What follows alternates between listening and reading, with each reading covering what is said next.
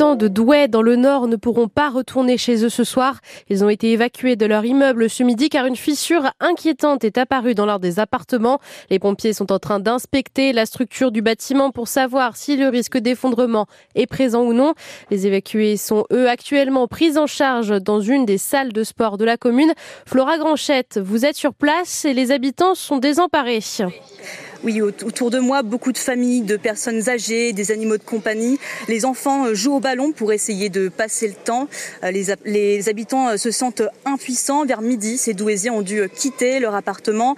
La raison, une fissure qui ne faisait que grandir depuis vendredi. Alors, semble-t-il, rien, rien, de grave, mais les pompiers viennent d'intervenir dans le bâtiment. Ils ont cassé un mètre carré de mur pour vérifier la structure du, de l'édifice en vain.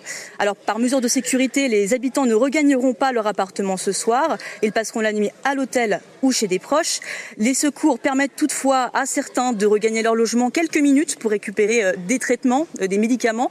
La mairie euh, de Douai attend pour le moment un expert. Il permettra aux habitants de regagner ou non leur bâtiment, leur bâtiment demain. Et toutes ces informations sont bien évidemment à retrouver sur francebleu.fr. Sordide découverte hier pour les six compagnons grévistes d'Emmaüs à Nieppe dans la métropole lilloise.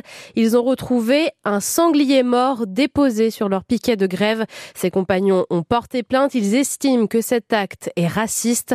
Depuis le début de leur grève fin septembre pour demander leur régularisation, ils sont régulièrement victimes d'insultes racistes d'après la Ligue des droits de l'homme de Lille. Cet après-midi, un nuage de fumée assez impressionnant s'est abattu sur Marquette-les-Lilles dans la métropole lilloise. Il provient d'un centre de traitement de déchets électroménagers qui a pris feu vers 14h30.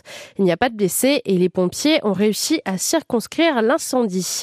Après un week-end de perturbations, le syndicat Sudrail envisage de renouveler la grève des contrôleurs dans les jours à venir et surtout d'amplifier le mouvement.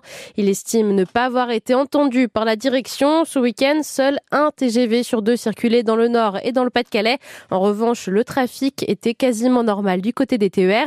Des TER qui ont d'ailleurs été renforcés aujourd'hui entre Lille et Dunkerque pour le carnaval, car dans une petite heure déjà, c'est le rigolon de la bande de Malo-les-Bains. Des milliers de carnavaleux font déjà la fête depuis le début d'après-midi à Dunkerque et ce n'est pas prêt de s'arrêter. Ce soir, c'est la nuit de la Violette, le bal organisé par l'amicale des sapeurs-pompiers de Malo. Ça se passe au Cursal de 22h à 4h du matin. Enfin, mais on espère que ce sera autant la fête pour les footballeurs lensois ce soir.